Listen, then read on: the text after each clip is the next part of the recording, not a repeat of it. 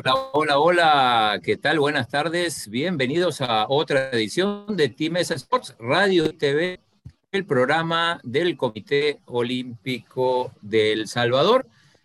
Bienvenidos a todos, hoy día especial, ya nos va a contar Evita Linares. Hola Evita, ¿cómo te va? Buenas tardes. Hola Claudio, buenas tardes. Sí, como tú dices, un día súper especial, el 127 aniversario del olimpismo nosotros desde el Comité Olímpico estamos de fiesta, eh, ya nuestros invitados van a hablar más detalles, pero es una fecha muy importante del olimpismo a nivel nacional e internacional. También reiterar este agradecimiento a nuestros aliados incondicionales, Farmacia San Nicolás, Laboratorios Suizos, Aves, CISA y Hotel Cron Plaza. Buenas tardes, Aldito. Hola, Eva, ¿cómo está? Chino, ¿cómo estás? Bien, bien. Bien, bien, todo tranquilo aquí. Hoy tenemos, bueno, tenemos varios invitados. Tenemos varios invitados, Chino, así es. Este, antes de presentarlos, mencionar que en Puerto Rico se encuentran nadadores salvadoreños que nos van a representar en el CCCAN 2021. De hecho, hoy en, algunos, en unos minutos compite Marcelo Acosta en los 1500 metros libres y también compite Ariana Valle en los 800 metros femeninos libres. También están Celina Márquez Elisa y Elisa Funes de Natación Carreras y también nos representará en Aguas Abiertas Fátima Flores. bueno, que mañana, que bueno, el evento que teníamos hoy fue cancelado por lluvia, como todos sabrán, ¿verdad? Se dieron cuenta, y que lo realizaremos el día de mañana en el Redondel Olímpico a las 10 de la mañana. Bueno, y con los invitados a ver presa. Invitados sorpresa. Empezamos con las damas desde Costa Rica. Nos acompaña Michelle de Mateu, bisnieta de Pedro Jaime de Mateu, fundador del Comité Olímpico de El Salvador. Buenas tardes, Michelle. ¿Qué tal? Buenas tardes, buenas tardes. ¿Cómo están? Espero que muy bien. Feliz de estar acá. Bienvenida. Miguel, como decía Aldo, bisnieta de Pedro G. Mateu, eh, fundador del Comité Olímpico. Y eh, otra de las empresas, el regreso de Eduardo Palomo al programa. A las pantallas grandes. Buenas tardes, espero no ser el azote ni censura de la creatividad desenfrenada de estos periodistas de los cuales estamos tan orgullosos de qué alegría de tenerla, Michelle, acá con nosotros. sangre de nuestra sangre, espíritu olímpico, heredera de Pedro Jaime de Mateo.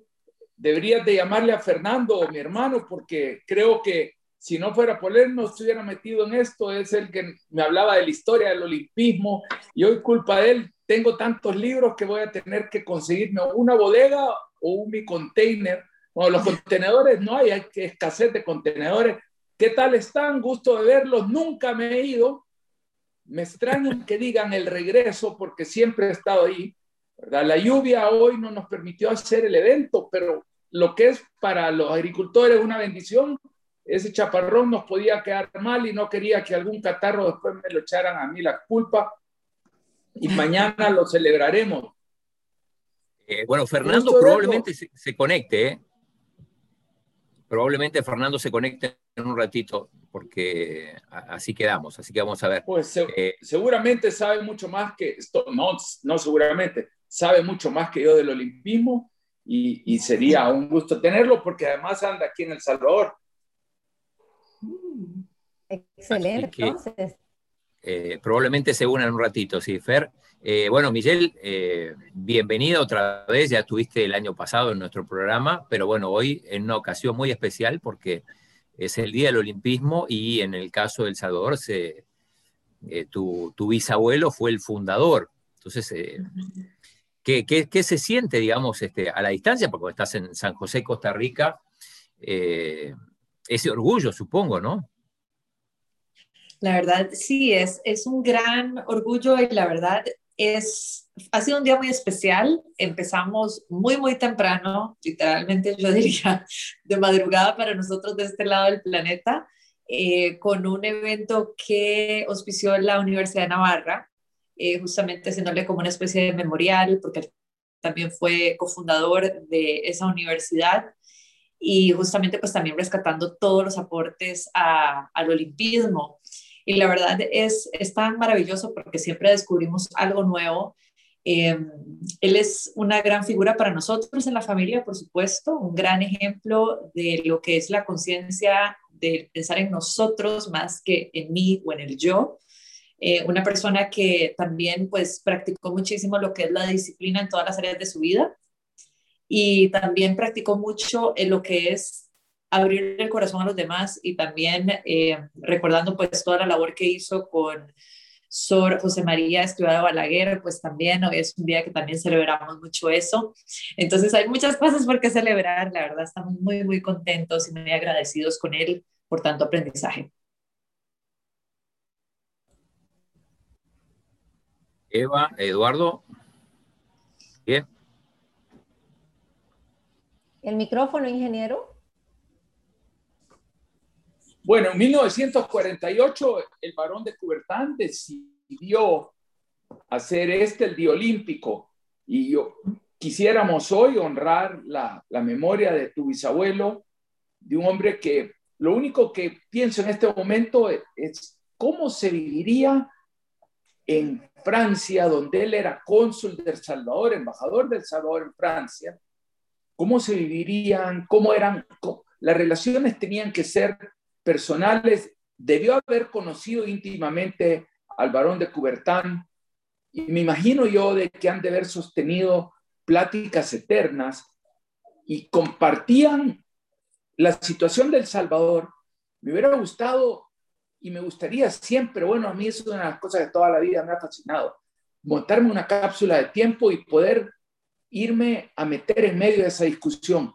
¿Qué se te imagina o qué se les imagina a ustedes que discutía Pedro Jaime de Mateo y el varón de Coubertin en los salones de, de la Sorbona en 1913, antes de la Primera Guerra Mundial? Bueno, Guayo, yo te puedo contar, me encantaría también meterme en esa cápsula del tiempo contigo. Em, una de las cosas que alcancé a descubrir en un viaje que hice justamente a los archivos del Comité Olímpico en Lausanne, en Suiza, había muchas cartas entre ellos y eran grandes amigos em, y eso lo, lo, vemos, ¿verdad? Por la manera como se dirigían el uno al otro. Eh, querido, estimado amigo, cercano, en donde se compartían muchísimas cosas eh, de lo que estaba pasando, de toda la realidad, ¿verdad?, que se estaba dando en esa época. O sea, es que recordemos que en el marco en el que estamos hablando se dieron muchas cosas que cambiaron la realidad de cómo, de cómo vivían el mundo. O sea, eran cambios así como lo que estamos viviendo ahorita con la pandemia, pues en su época también fueron cambios sumamente radicales. Y, y, realmente es ver desde qué conciencia estaban ellos creando esto. O sea, yo me puedo acordar de estar viendo por lo menos siete cartas en las que describían, México está por confirmar, India ya dijo que sí, eh, había África, dice que necesita un tiempo más. O sea, y toda esa sincronía que a pesar de las adversidades estaban literalmente como una gran orquesta poniendo todo el marco para que las cosas se dieran. Es algo tan maravilloso. Y también hablando de la situación del Salvador, era parte de lo que diríamos nosotros como un catch-up, en donde le contaba también qué estaba haciendo, eh, compartía también experiencias de la familia. Y, y, pues sí, era una relación muy, muy cercana, muy cordial, pero realmente lo que a mí me, me impresionaba, ¿verdad? Era también como esa confianza y camaradería que había, porque justamente pues tenía que haber muchísima transparencia, muchísima confianza. De hecho, el señor de Cuertán, eh, ya cuando estaba un poco más avanzado el asunto, le da la gran misión de pues que él se quede en la parte de Sudamérica, pues tomando cierta responsabilidad en varios, en varios asuntos que tenía pendientes, así de, de cercana a la situación, ¿no? Y la amistad.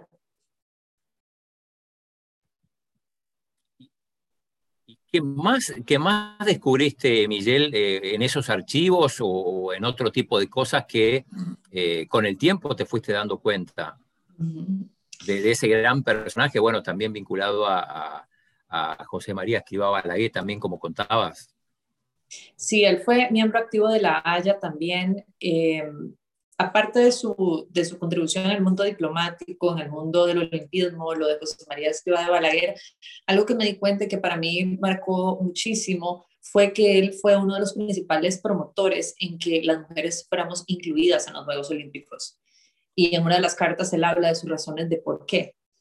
Em, entonces también ver una persona que en el contexto de la época, pensando, ¿verdad?, en el contexto sociocultural, en lo que estaba también pasando no solo en Latinoamérica, pero también en Europa, eh, pues la verdad es admirable ver también como ese deseo de ver la igualdad de oportunidades para todos, que creo que es algo que si lo vemos y lo traemos en una cápsula del tiempo al presente, ¿verdad? No hay un mejor momento como para ver realmente todos esos aprendizajes que pudimos ver de años atrás. Entre muchas de las cosas que leí y alcancé a ver y percibir fue justamente eso, era como, como el, la palabra, pues obviamente era algo muy importante, pero también la sincronía y las acciones dejaron muy en claro, tanto él como el señor de Puertán, como todas las personas que estuvieron incluidas eh, y representando a cada región, que es tan, tan importante no solo decir que vamos a hacer algo, sino hacerlo, porque era realmente era un engranaje perfecto y todo era con tiempos, eso también me llamó la atención. Recordemos que era con carta, o sea, no era de te mando un email o te mando algo que yo sé que te va a llegar en una semana dos semanas, estamos hablando de que yo te decía que iba a hacer algo y podían pasar seis meses para que te llegaran noticias mías o más. Entonces era también como ese, ese compromiso y también el tipo de juegos que empezaron a desarrollar. Recuerdo que no eran, que algunos decían que sí se, se anotaban a desarrollar cierto tipo de juego olímpico y otros pues no estaban preparados todavía. Y eso lo recuerdo porque decía, ellos todavía no están preparados. Creo que se referían a nivel físicamente, ¿verdad? Que fue parte del inicio de por qué se empezó a crear todo esto, de la conciencia de la importancia de nuestro cuerpo físico y de la conexión con la mente y la posibilidad, o mejor dicho, las posibilidades que eso nos da.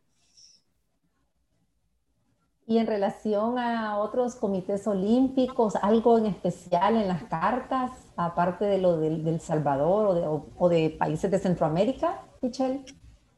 A mí lo que me impresionaba era ver los países que se citaban ahí o mejor dicho, prácticamente que era a nivel de continente, de continente porque era como regiones.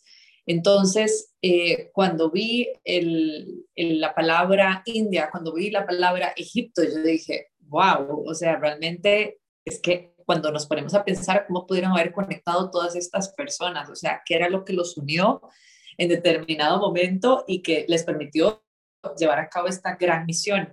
Eh, una de las cosas que también me llamaba mucho la atención era pues en gran parte la logística de cómo lo estaban planeando y de más o menos como la inteligencia que había atrás para hacerlo posible.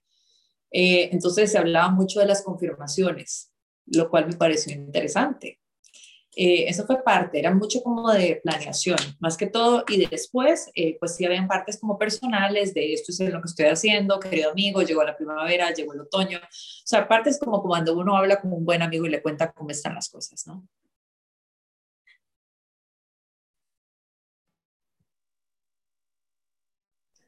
A mí lo que me llama la atención también de la obra de tu bisabuelo no es solo la difusión la promoción del movimiento olímpico, sino que detrás de ello venía marcada y, tenía definitivamente el fin y el propósito de transmitir un contenido filosófico, una idea de pensamiento que, que tu papá, tu, tu bisabuelo, la comparte en la traducción del ideario de, de ¿no? Y, esa división y la separación, y especialmente la, bueno, eh, creo que, estos son momentos históricos y hay que marcarlo, la división de las instituciones, el respeto a las instituciones. Decía en aquel entonces eh, ¿verdad?, que la tolerancia, ¿verdad?, es por excelencia una virtud negativa decía, porque decía que el principio superior al cual convendría recurrir debe conjugar toda la permisividad de la tolerancia sin su frialdad habitual y toda la fecundidad de la fe sin su estrechez o frecuencia e intransigencia. Decía que entre la tolerancia y la fe, decía que existía un lugar para el respeto mutuo. Imagínate que, que, que dentro de todo, el deporte era nada más la excusa para promover toda una serie de valores y un pensamiento que engloba el olimpismo.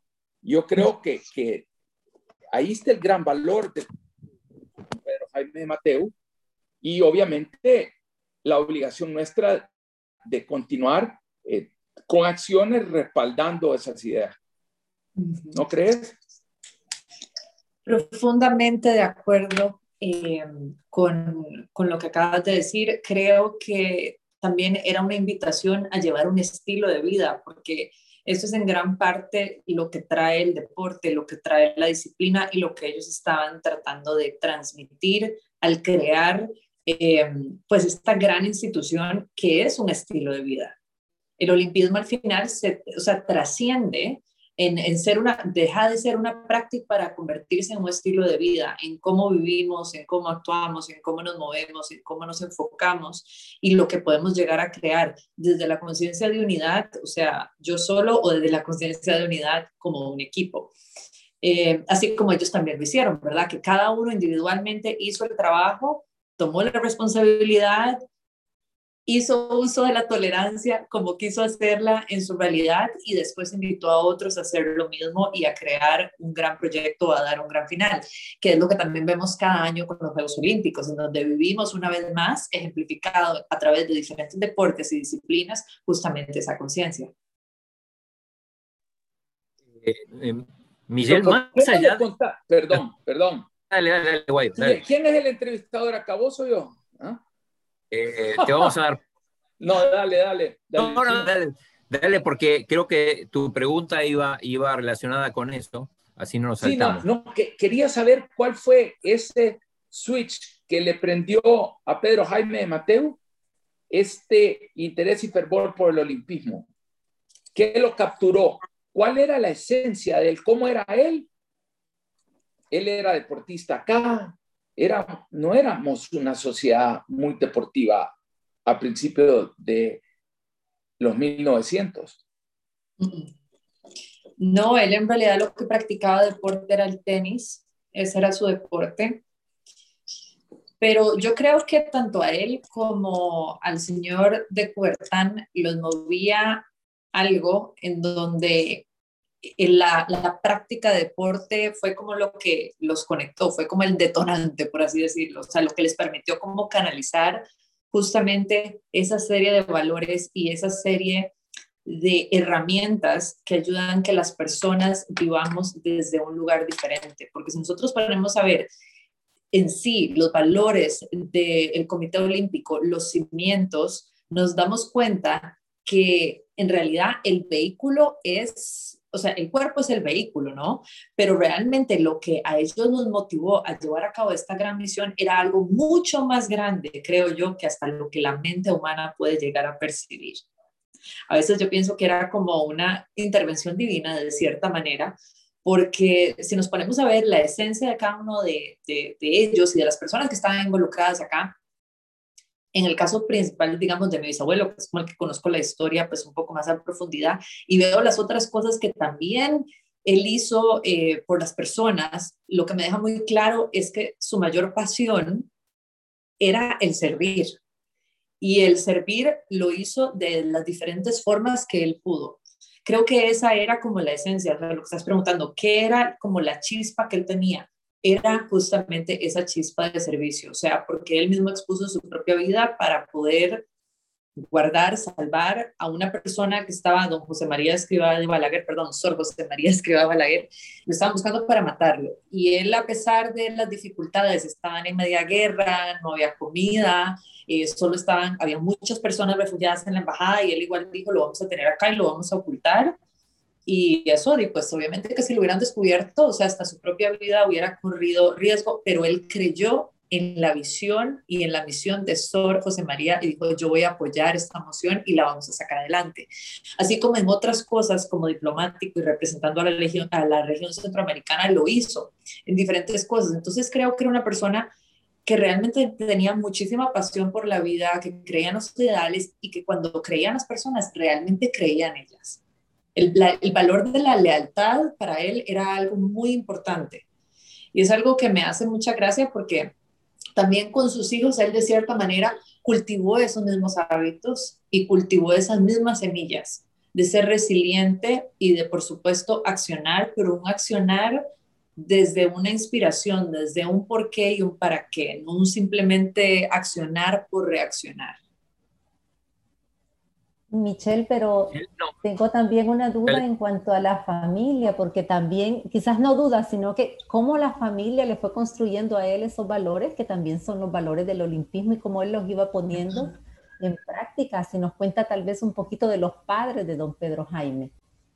Tengo poco conocimiento, no soy así como tan experta en los padres de mi bisabuelo, porque ya esos eran mis tatarabuelos, entonces tengo poca información. Lo que sí tengo muy claro era que así como la mayoría de los ancestros de esa línea, digamos, de sangre, eran personas que desde muy pequeñitas se les, se les enseñaba la importancia de ayudar a los demás, de la forma que pudieran con los recursos que tuvieran a la mano. Y eso fue mi bisabuelo, mi abuelo, mi papá al día de hoy, eh, que tal vez por ahí está. Eh, siempre han sido personas, y también eso nos lo trataron de inculcar a nosotros, o sea, que es muy importante el, realmente ponerte al servicio. Y eso viene de miles de generaciones para atrás.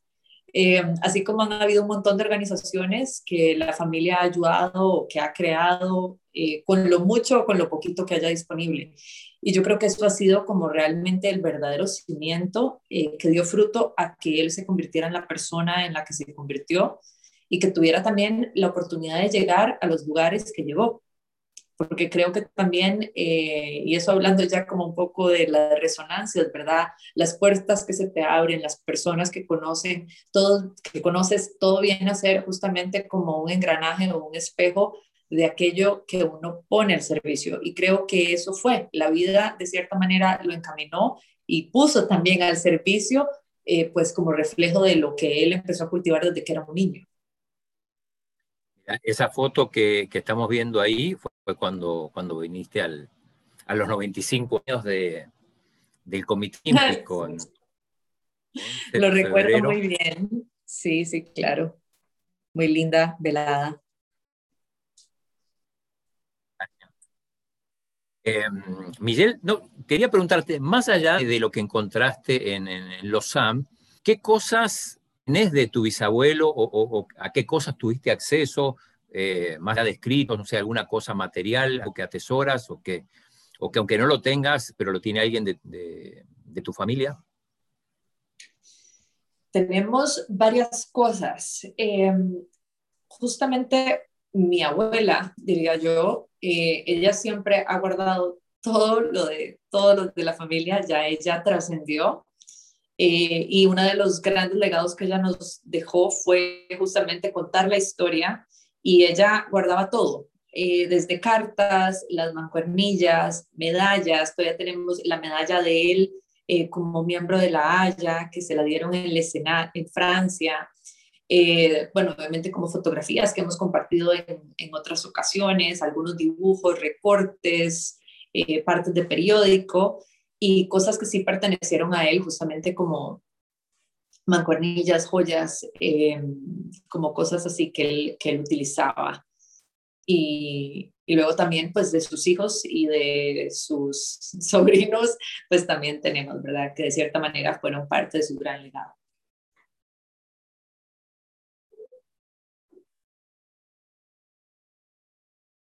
¿A cuántos Juegos Olímpicos fue Pedro Jaime de Mateo? ¿Te recordás o sabes? No, tendría que sacar la mate, porque él, murió joven. Em, ¿De qué edad murió? Él murió en sus cuarentas. Tendría que sacar la mate. Sí. porque él... Sí, él murió en sus cuarentas. Em, entonces el registro que tenemos es obviamente desde el inicio como hasta que él ya pues eh, se nos fue, se nos fue muy joven, la verdad una persona muy, muy joven, llena de vida, eh, pero bueno, le tocaba partir esa edad. ¿Cómo es considerado en la familia, no? Eh, todo un prócer del olimpismo y todo, eh, pero digo, entre ustedes se hablan, se, eh, se recuerdan cosas siguen investigando. Siempre tratamos de hacer conexión con él de la manera que podemos y, y, siempre lo recordamos con mucho cariño por su legado, pero también por su personalidad. Era una persona sumamente carismática, eh, una persona querida, era de estas personas que llegan y llenan el lugar, eh, una persona que la gente le encantaba estar cerca de él. Eh, las personas que lo conocieron muy de cerca también siempre decían que él era igual con todo el mundo, o sea, a todo el mundo recibía con la misma disposición, una persona muy abierta, también muy abierta a abrirse a las perspectivas. Entonces, siempre cuando hablamos de él, hablamos de eso, hablamos de, de su personalidad, era, era bastante vanidoso, decía mi papá, bueno, dice papi, ¿verdad? De, de, cómo era él, entonces siempre molestamos con eso, justamente ahora que hemos estado hablando del, del, tema del busto y todas estas cosas, siempre decimos, bueno, ¿qué pensaría él? Porque a él le gustaba verse más de esta edad, entonces siempre hacemos como bromas eh, justamente de eso, dicen que tenía una personalidad realmente vivaz y que sí, que siempre le, le encantaba andar súper bien. Entonces, eh, siempre, pues cuando hablamos de él, hablamos así con muchísima admiración, respeto y, recordando pues esas cosas, ¿verdad? Que hacen, hacen la diferencia y hace que recordemos a las personas. Y un poco más sobre su educación, eh, los idiomas que hablaba, bueno, cómo, cómo llegó a rodearse, bueno, el mundo diplomático obviamente ayuda, pero, pero ¿cómo fue su educación? Él hablaba francés, hablaba español. Em, él, pues en realidad tuvo una educación mixta y Ay, se me fue la señal. Estamos de regreso. ¿Me escuchan? Estamos de regreso, sí, sí. Como que se me apagó un segundo. Michelle, este, estamos de regreso y tenemos de invitada una cumpleañera, la vicepresidenta del Comité Olímpico de México, Jimena Saldaña, que además está cumpliendo años, es el Día Olímpico. Estamos celebrando la memoria de Pedro Jaime de Mateo, fundador Jimena, de la mayor parte de comités olímpicos de Centroamérica, de, de, Colombia, que todavía estamos trabajando para que le den ese crédito. Y no sé si el de México también, porque deberíamos de revisar bien la historia y, y ver si tuvo algo que ver, porque seguro que tenía algo que ver con México, y si no lo conocían. No lo Felicidades, eh, feliz cumpleaños, Jay. Muchas gracias, Goyo querido. Muchas gracias. Qué bueno que me invitaste. Feliz cumpleaños. No, te invité porque me regañó en el WhatsApp, me mandó un WhatsApp. Espero que no te hayas olvidado que es mi cumpleaños. Estaba en medio del programa y te iba a llamar despuésito, ¿verdad? Pero, pero aquí estamos. mira. y no me ha felicitado. Dije, no, ya hay que. Muchas felicidades. Muchas gracias. Michelle es bisnieta de Pedro Jaime de Mateo que fue cónsul del Salvador en París y amigo de Pierre de Coubertin, primero, primero y único miembro COVID que ha tenido El Salvador. Mira. Han habido, ha habido otro intento que después eh, Jimena les puede contar, ¿verdad? Pero este, ha salido em, em, con, con, retraso claro. o, retrasado. Sí, pero bueno, ahí, ahí estamos. Pero qué gusto, ¿eh? De verdad habría que ver. Yo te voy a buscar porque sí, este, cuando hicimos alguna investigación, sobre todo eh, de ODEPA, todavía estaba don Guillermo Montoya. Tengo ahí los, los eh, apuntes de él. Voy a buscarlo porque había cosas muy interesantes del continente que también hemos olvidado. Sin duda, este, hay que hacer siempre un reconocimiento. Jimena, y tenés que estar tapada para que todo el mundo aquí en El Salvador vea, además de que estás cumpliendo pocos años, que son te mantenés igual de linda. Así que quítese la mascarilla, por favor. Solo así para saludar, pero muchas gracias. Y después échale... Gubernamental, entonces todavía estamos en, en, que se debe de utilizar cuando estás en espacio cerrado. Ok. ¿Eh? Pero qué gusto y muchas gracias. No, quédate por favor en esta, quédate en esta charla y ayúdanos por favor a, a escarbar más del de el olimpismo y como como eh, un heredero de Pedro Jaime de Mateo, que gracias a él se debe la organización de los primeros, de los terceros Juegos Centroamericanos del Caribe, acá en El Salvador, ¿no? Jimena además es la vicepresidenta de Centro Caribe Sports y El Salvador va a ser sede de los Juegos Centroamericanos del Caribe de 2023. ¡Wow! Entonces, qué, qué, bonito. Sí, estamos muy agradecidos y entusiasmados, eh, seguros de que va a ser una gran fiesta y que, bueno, aunque no tengamos el tiempo que siempre se utiliza para organizar unos juegos de esa envergadura, estamos seguros que, que en El Salvador vamos a ser muy bien recibidos y va a ser una gran fiesta.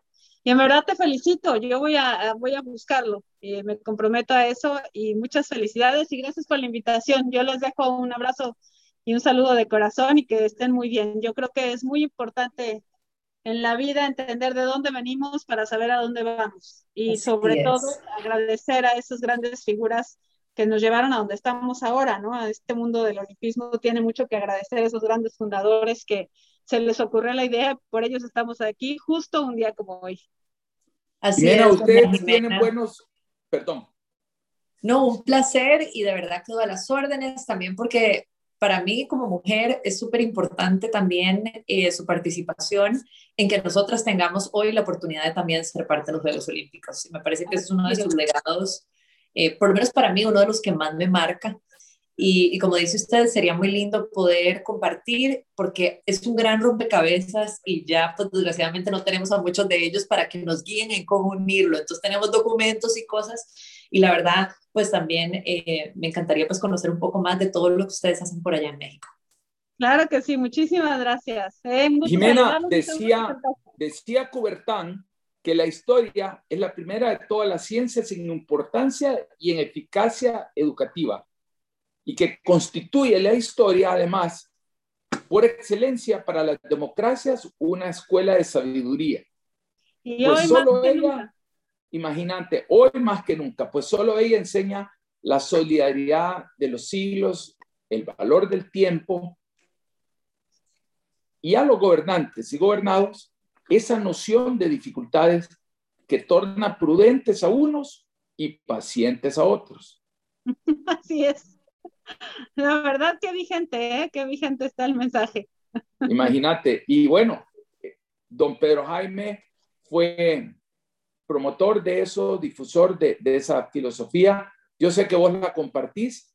Jimena tiene mucho tiempo más que yo de estar en el olimpismo y, lo ha vivido, ha crecido en él y, para nosotros creo que en, en, esto y en este voluntariado el regalo más grande que puedes tener es eh, enviarle una invitación a una amiga, la vicepresidenta de un gran comité olímpico, y, que, que, que, bueno, ¿por qué por ser mujer? Ustedes se, se, se autocalifican, ay, yo por ser mujer, pero si ustedes valen un montón.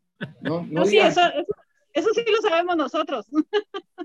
no, yo sé, pero nosotros, es que... nosotros también, ¿verdad, Eva? es que, realmente yo siento que ha sido una, una, un proceso largo para las mujeres en muchos temas de género y el hecho de que haya desde el inicio en el olimpismo se haya dado de cierta manera esa igualdad es un ejemplo para las demás industrias y para las demás personas y culturas.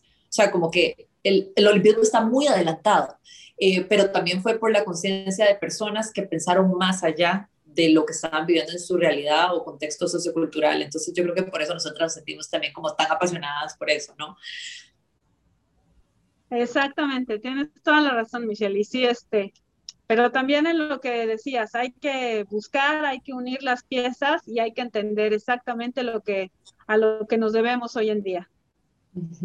¿Eh? Pues muchas gracias, Guayo, por la invitación. Les mando un abrazo con mucho cariño y te agradezco mucho estos momentos. Que estén muy bien. Mi querida Jimena, cumpleaños. que cumplas más, que cumplas mucho más y te queremos mucho. Yo también. Cuídense mucho. Nos vemos pronto. Saludos. gracias. Feliz, cumpleaños. Gracias. Adiós. Bueno, sorpresa. Hoy dijimos, dijimos que era un día de sorpresas y, realmente lo, lo, lo, ha sido. ¿eh?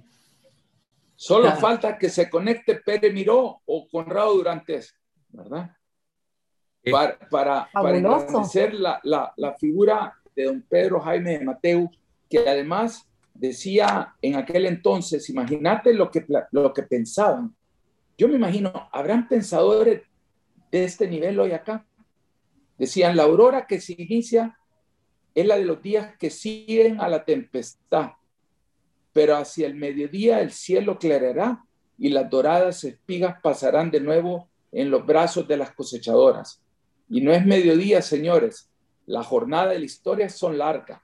Seamos pacientes y permanezcamos confiados. Esa era parte de las escrituras de Coubertin que tú que tu bisabuelo tradujo. Qué lindo y qué linda la simbología, ¿verdad? En lo que está diciendo. Hablando de las espigas, la abundancia. Sí, qué lindo. Y yo me quedé. me decía hoy un, amigo, un amigo, justamente un amigo argentino que vive en Mendoza, compañero de eh, contrincante de Remo, se llama Horacio Sicilia. Hablábamos sobre esta generación y me decía que tienen una distorsión de la realidad porque están inmersos en un inmediatismo y quieren una gratificación inmediata para todo y les cuesta la paciencia. Yo no había escuchado ese análisis, pero a lo mejor nos ayuda a entender un poquito las, las necesidades de la juventud. Y a pensar, ¿sí? No, pero mira, lo que contaba Michelle, hablando de la inmediatez y lo que era en aquel momento, mandabas una carta y tenías que esperar tres meses para saber eh, cuál era la respuesta, imagínate. Y ahora, ahora mandás un, WhatsApp y, pretendés que a los 30 segundos ya tenga la respuesta. O sea, son otros tiempos. Me, estás, estás tirándome una lanza, ¿verdad? no, no. no, no, digo que, que antes también supongo que eh, eh, eran, la gente se tomaba su tiempo, tenía, era más paciente. Sí, no, no. Por lo que contaba Michelle, ¿no? Y creo que también la, una cosa que también me llama mucho la atención de esta época en la que ellos estaban era también la motivación de hacer las cosas. O sea, la motivación no era por la validación de los demás, no era por el like de Instagram, era por algo mucho más. Entonces, o sea, si nos pusiéramos, si trajéramos, si nosotros, digamos, nos reuniéramos y dijéramos, ok, vamos a hacer los Juegos Olímpicos, o sea, y los trajéramos al señor de Puertana, mi bisabuelo y a todas esas personas en una cámara del tiempo aquí hoy, probablemente dirían, wow, hay que hacer una gran reestructuración porque aquí las personas, como bien lo dijo Guayo, no tienen paciencia, la motivación por hacer las cosas no es por crear algo mucho más grande para el servicio, sino que muchas veces es simplemente por puro ego. Entonces, eh, realmente nos hace pensar, ¿verdad?, de la manera como estamos viviendo y cómo ciertas cosas que estamos haciendo hoy nos están alejando del gran legado, la esencia de lo que empezó y ha creado grandes cambios y que al día de hoy seguimos disfrutando de ese gran proyecto, de esa gran fundación, de algo que pues realmente ha traído tanto bien, ¿no? Yo, me quedé, me quedé porque justo creo que hubo una interrupción eh, cuando estabas hablando de la educación de don Pedro Jaime. Me estabas, eh, contabas de los, de los idiomas y, cómo fue la, educación de él y, cómo llega al, mundo diplomático. Acordate que en esa época la gente sacaba mil y un carreras. O sea, no era como que soy doctor ingeniero, no, era doctor, ingeniero, médico, o sea, de todo y más. Y él en realidad la cantidad de, de, aprendizaje que tenía en el mundo de las leyes, en el mundo de las letras en general, em, pues fueron gran parte de su base para entrar en el mundo diplomático.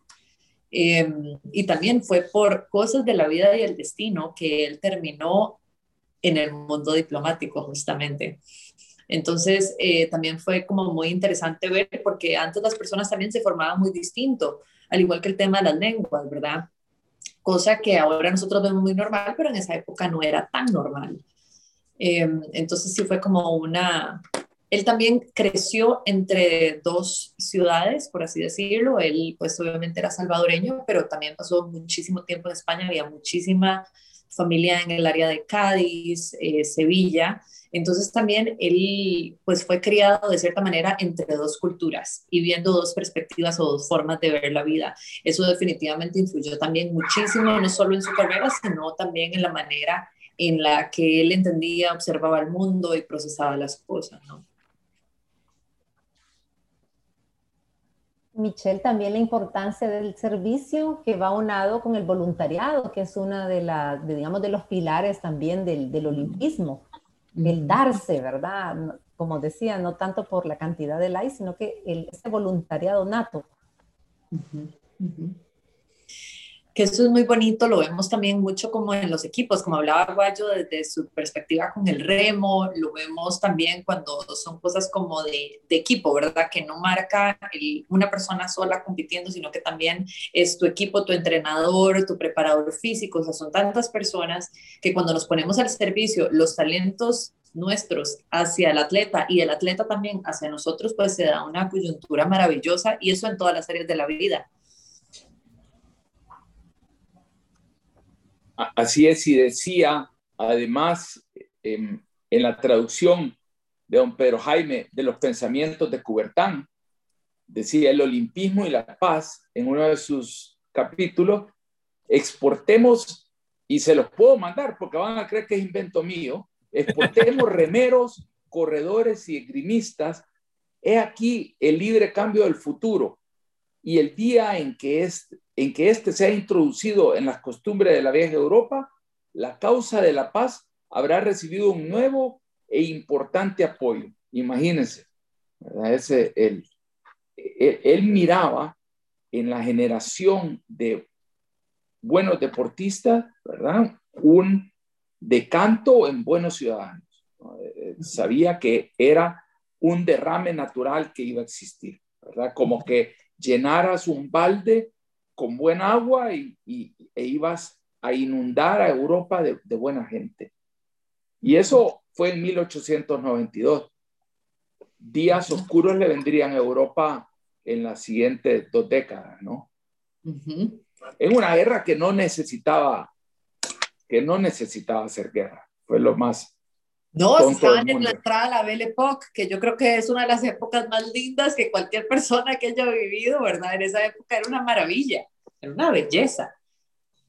¿Por Entonces, qué? visión, ¿verdad? Haber tenido esa apertura. ¿Por qué la Belle Époque era una, una maravilla? La Belle Époque, que se da más o menos un poquito después de 1892, o sea, estamos hablando ya del 1900, era una época en la que Europa estaba estable, la gente vivía muy bien, y eso lo podemos ver por la manera como se vestían, el tipo de dinámica que tenían. Em, pues en realidad era un momento en el que la gente se vivía bien, principalmente en Europa. Eh, toda esa época también, y esto lo digo ya como más en fondo de moda, porque muchas veces, bueno, para las personas que no saben, yo soy motivadora, soy coach y tengo un trasfondo en la industria de la moda. Eh, muchas de las cosas que estudiamos también es cómo la moda se va evolucionando pues a través del tiempo y cómo los factores socioeconómicos pues realmente afectan la forma como vivimos y cómo nos vemos, los colores que utilizamos y todas esas cosas. La Belle Époque, al igual que los años 20, eran épocas literalmente plenas eh, para las personas. Entonces eran pocas preocupaciones, no había nada como que haya marcado algo, por el contrario, más bien se estaba dando como exploración mayor en el mundo de las artes, más disfrute también en el área de gastronomía eh, y en la manera como la gente vivía, ahí era donde se daba como mucha más práctica en tema de, por ejemplo, la equitación, cosas así, era el tipo de cosas que ya se veían en esa época. Entonces, después ya cuando viene el tema de la guerra, pues ahí vemos un, gran cambio, pero también a nivel de arte, de música, se dieron grandes creaciones en esos años y en esas décadas. En aquel momento eran era los pensadores, dicho sea de paso, España tuvo una época de grandes pensadores en aquel entonces, ¿no? tú, don Pedro Jaime Mateo, cursó sus estudios en, España también, ¿no? ¿En qué ciudad? Él estuvo la gran mayoría del tiempo en Cádiz en su juventud, pero después estuvo muchísimo tiempo en Barcelona. Él ya en su etapa, digamos, ya de adolescencia, adultez, estuvo viviendo mucho tiempo en Barcelona, también estuvo bastante tiempo en París y ya cuando estuvo más en el mundo del olimpismo estuvo en Suiza, en, en Lausanne específicamente.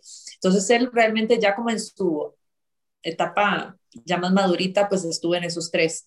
Eh, definitivamente vemos cómo eso también marcó muchísimo eh, pues su mente y su manera de percibir la cultura, el mundo y las prácticas que las personas hacen. Que algo que notaron, eh, que noté mucho también cuando hablaba con tu hermano Fernando, era justamente de lo que hablaban al inicio cuando el, señor, el varón de Cuertán decía de por qué era tan necesario realmente que la gente tuviera una práctica de deporte activa, o sea, y fue justamente por un tema que se dio cuenta del estilo de vida, de lo que estaba pasando con las personas por allá. Entonces, eh, cuando nos ponemos a ver y lo ponemos todo en contexto, ¿verdad? Tener la posibilidad de ver otras culturas, de ver cómo viven unos versus los otros, se empezaron a dar cuenta de diferentes cosas que hacían que la vida de unos fuera un poco más plena que la de otros. Habían ciertas cosas que la gente hacía que marcaban la diferencia. Y ellos dijeron, ok, ¿cómo se potencia esto? Y yo creo que a partir de ahí fue donde vino esa gran misión e intención. Esto completamente es mi perspectiva, pero fue parte de lo que hablaba con tu hermano Fernando, de que empezaron esas observaciones. O sea, aquí la gente es muy débil, estos no aguantan, eh, esta gente es muy fuerte. ¿Qué son las cosas que están cambiando? Práctica deporte. Y mira, una de las ventajas de estar en estas conferencias de Zoom es que te permite hacer consultas y parecer más inteligente de lo que sos o, o, parecer que sabes cosas que no sabes. Porque yo sí me acordaba de que había un grupo importante de filósofos, pero no me acordaba el nombre, y era la generación del 98. Entonces, mientras hablabas y, y recapacitaba en todo eso para tratar de incrustar a don Pedro Jaime de Mateo en, el, en la corriente que lo educó. ¿Por qué fue tan brillante como fue. Nadie, nadie nace sin una luz que lo guíe.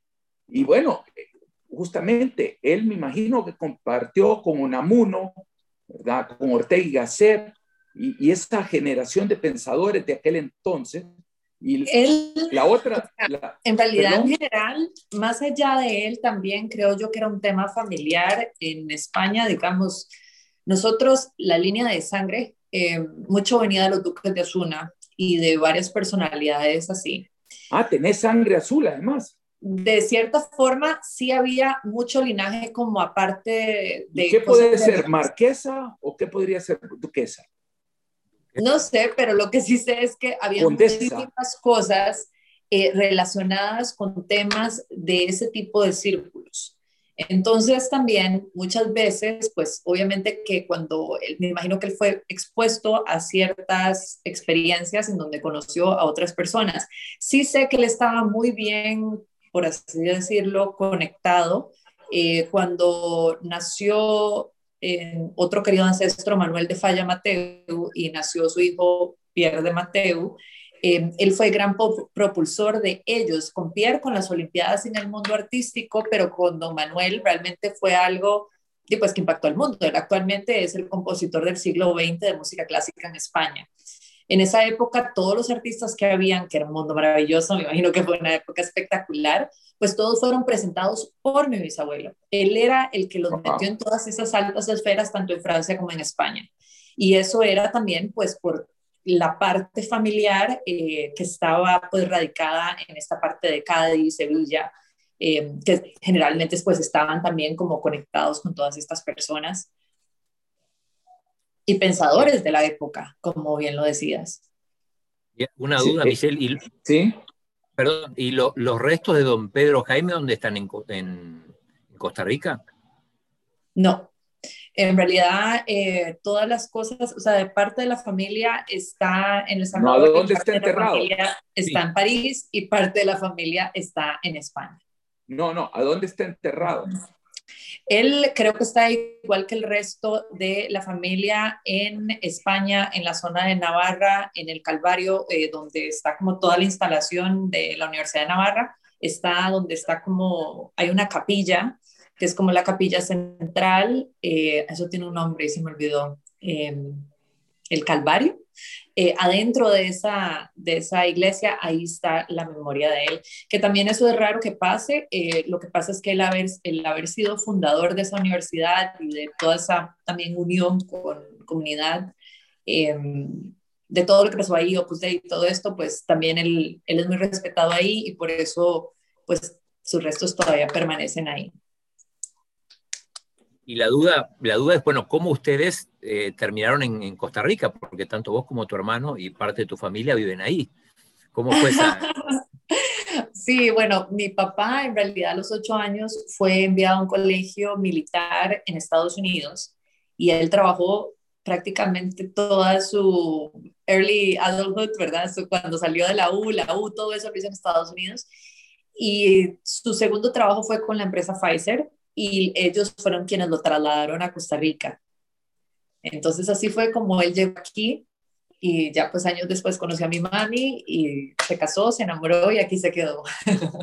Vos sabés que el papá de Michelle era muy amigo de mi papá y, y yo me hice amigo de, de, de, de Pedro Jaime, de, de, Mateo, del papá de Michelle, por la herencia de los amigos de mi papá, pero era mi competencia. Yo trabajaba para una empresa de salud animal que era competencia de Pfizer. Es la, la, la mejor competencia que tiene un caballero en todo, en todo el sentido. Yo creo que, yo creo que me daba negocio a mí también porque eh, haber dicho, compren, cómprenle a este cipote un poco. Ay, sí, mi papá. Yo creo que él está tal vez viéndonos. Eh, es que aquí yo no puedo ver si él está, pero él, él me dijo que se iba a tratar de conectar. También para estar. en, un, ratito, en un ratito va a estar en, en YouTube y ahí en, en, el Facebook queda, así que lo puede escuchar en el momento y ah, ver en el momento que quiera. Pero sí, eh, también. Evita quiere preguntar, me parece. Sí, yo la curiosidad, Michelle, siempre es con la familia, digamos, ya con sus padres, cómo, cómo han ido transmitiendo también ese legado de cultura, de educación, de nivel académico, que ha llegado hasta usted, que es la bisnieta.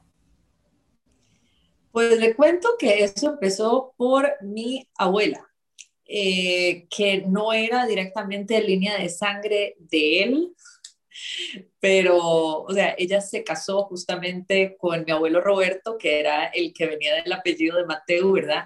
Y ella fue la que, porque yo a mi abuelo no lo conocía, mi abuelo Roberto yo no lo conocí, pero ella sí se dio la tarea de preguntar, de saber, ella convivió mucho tiempo con él también, entonces tenía muchas historias, eh, muchas experiencias, muchas fotos y ella siempre le transmitió eso a mi papá. Mi papá conoció a su abuelo, pero tampoco fue así como muchísimos años los que compartió con él. Entonces también muchas cosas fueron transmitidas gracias a mis abuelos, en especial mi abuela. Y, mi abuela también nos transmitió a nosotros y por supuesto mi papá desde que estábamos muy pequeños, pues nos empezó a invitar a que exploráramos el mundo de las artes. Entonces, y siempre hablaban mucho del legado de nuestro bisabuelo y también otra vez el mundo de las artes. A mi hermano sí fue más por el mundo del deporte, el mío era más el mundo del arte, yo siempre he sido como más de la vena artística. Em, y siempre con esa idea también de que uno puede llegar a alcanzar lo que uno quiera siempre que uno se lo proponga y trabaje por eso. O sea, como que las palabras se quedan solo en palabras, siempre hay que accionar y tener un porqué y un para qué. El tema de también de cómo vas a poner tus dones al servicio ha sido algo que mis dos papás, en realidad mi mamá también, eh, siempre ha hecho mucho hincapié em, y creo que eso ha sido la manera también como de seguir transmitiendo el legado a nivel de educación en cada uno de nosotros. Mi hermano Pedro tampoco sé si está por ahí, espero que esté también, un gran, un gran ejemplo y, y también un, un, gran ser humano. Que nos acompañó, nos, nos, acompañó también en, en, cuando hicimos la celebración de los 95 años, aquí en El Salvador también. Exacto. Eh, bueno, se nos está acabando el tiempo. Guayo seguramente tiene, tiene la última o la penúltima. Antes de, antes de que el ingeniero pregunte, paréntesis de que informar. Buenas noticias tenemos. Que Marcelo Costa acaba de ganar medalla de oro en el CCCAN, en los 1500 metros. Felicidades a Marcelo, excelente. Guayo, y el micrófono, el micrófono, ingeniero. ¡Qué alegría! ¿Qué tiempo puso? 15.52. 15.52. Quedó por, por, por encima de Alexis Soto de Puerto Rico, el local, que fue segundo, y Alfonso Mestre de Venezuela, tercero. Ok, Esto, fabuloso. esto acaba de pasar, Aldo, ¿no?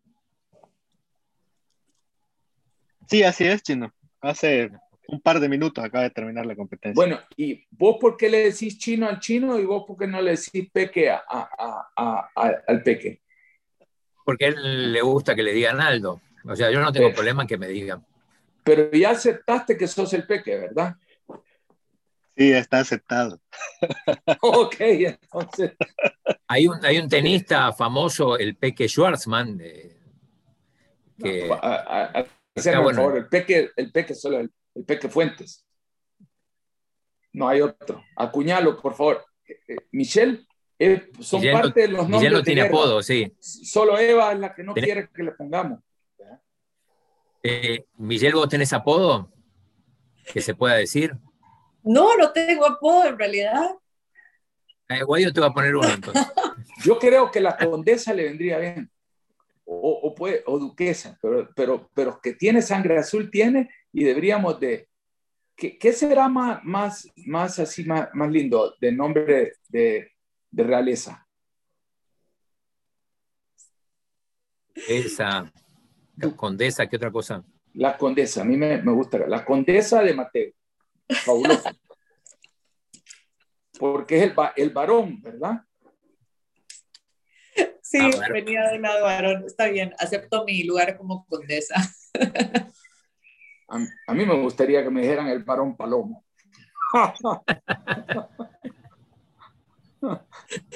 bueno, qué alegre, Michelle. Eh, de verdad que, que es un día de mucha alegría y, y los tres principios olímpicos creo que, que los viven ustedes, respeto, excelencia, amistad. Es lo que se vive en este programa y en el Comité Olímpico.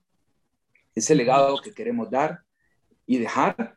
Y ayer, vos sabés que uno se siente realmente recompensado cuando después de charlas con un montón de gente, ves que hay líderes que empiezan a hablar el mismo idioma. Hugo Pérez, el entrenador de nuestra selecta de fútbol, le decía a un grupo de patrocinadores que él no les prometía la clasificación de la selección al mundial. Sí les prometía crear jugadores con persistencia, compromiso, respeto, eh, pasión y disciplina. Y sobre todo que se. Él Wow. sabía, él sabía que eso iba a llevar al, al- al éxito y yo por poco me paro a aplaudir. Y para- no, quería, no creía que quisieran que yo era eh, este, ficha comprada, pero cuando, cuando los movimientos se rigen por valores y principios, yo creo que, que vamos bien y todos somos seres humanos que podemos errar, pero, pero para eso creo que, que tu bisabuelo trabajó, ¿verdad? Evita, Peque, Peque, nos gustaría verte la cara y, y, y pues eh, es un honor que estés con nosotros. Este programa, ahí está, ¿verdad? Que es, qué guapo este muchacho. Este, Acá estoy. Y, y, y la verdad que es un orgullo y espero, Michelle, que siempre seas parte del NOEVA. Claro que sí.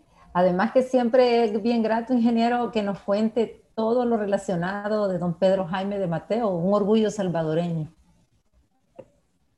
Pues muchas gracias más bien a, a nosotros de parte de mi familia y mía. Muchísimas gracias por invitarnos, por compartir. Nosotros estamos siempre pues tratando de investigar más, de ver a dónde encontramos más información, así que también pues muy felices de compartir lo que vamos descubriendo. Eh, muchísimas gracias por celebrar su legado, por compartir con nosotros y por ayudarnos a seguir manteniendo su memoria viva y a seguir celebrando pues olimpismo y lo más, lo más importante, los valores del olimpismo en cada una de sus formas.